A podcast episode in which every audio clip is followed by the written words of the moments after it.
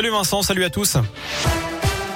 À la une, c'est l'événement aujourd'hui dans l'agglo lyonnaise, Villeurbanne officiellement devenue la capitale française de la culture pour l'année 2022. C'est la première fois que ce label est décerné.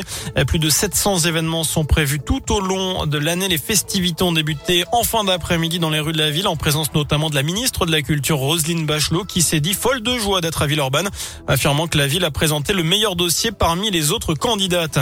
L'actu, c'est également cette pagaille à prévoir jeudi prochain dans les écoles. Un appel à la grève nationale lancé par les syndicats SNUI, FSU et SE-UNSA.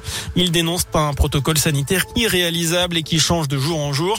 Les enseignants du primaire, des collèges et des lycées sont donc appelés à la grève jeudi. Un autre mouvement est également prévu mardi. Vous noterez que 148 classes sont fermées à cause du Covid dans l'académie de Lyon. 1686 élèves testés positifs depuis lundi.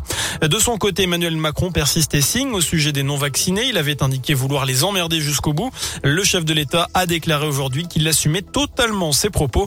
Non seulement ils mettent en danger la vie des autres, mais ils restreignent aussi leur liberté. C'est ce qu'a affirmé le chef de l'État aujourd'hui lors d'une conférence de presse à l'Élysée. Incendie spectaculaire aujourd'hui à Sainte-Foy-les-Lyon. Un appartement a pris feu peu avant 13h dans un immeuble de la rue Georges Clémenceau. C'est à la limite avec le 5e arrondissement lyonnais. Le logement a été totalement détruit. Les occupants des lieux devront sans doute être relogés, mais pas de blessés à déplorer. En foot, le choc Lyon-PSG prévu dimanche soir se jouera bien devant 5000 spectateurs à Dessine. Confirmation aujourd'hui de l'OL qui voulait rehausser la jauge à 20 000. Le club a par ailleurs annoncé aujourd'hui la prolongation de son jeune attaquant de 19 ans, Bradley Barcola, jusqu'en 2026. Et puis un petit mot de basket également, c'est officiel. Le match d'Euroleague entre l'Asvel et le Zénith Saint-Pétersbourg prévu mardi a été reporté.